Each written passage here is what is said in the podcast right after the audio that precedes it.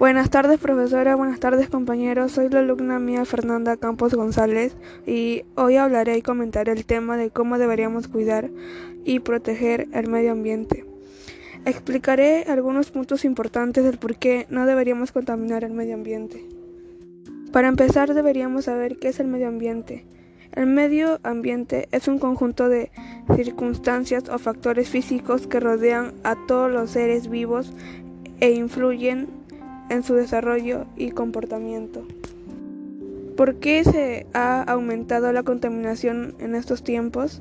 La contaminación ambiental es definida como la presencia de agentes químicos o biológicos en el ambiente que pueden tener efectos nocivos sobre la seguridad y también de la salud.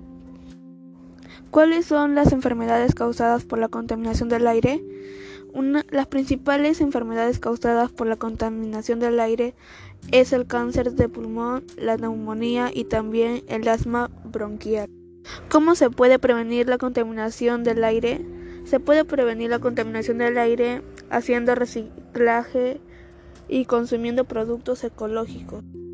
¿Qué soluciones le daríamos a la contaminación del medio ambiente? Una de las soluciones sería cuidar los bosques, reducir el mm, desperdicio de alimentos, evitar el uso de combustible y cuidar de lo que consumimos. Y recuerda que mientras más contaminamos la tierra, menos merecemos vivir en ella. Así que debemos tomar conciencia y, y debemos disminuir la contaminación.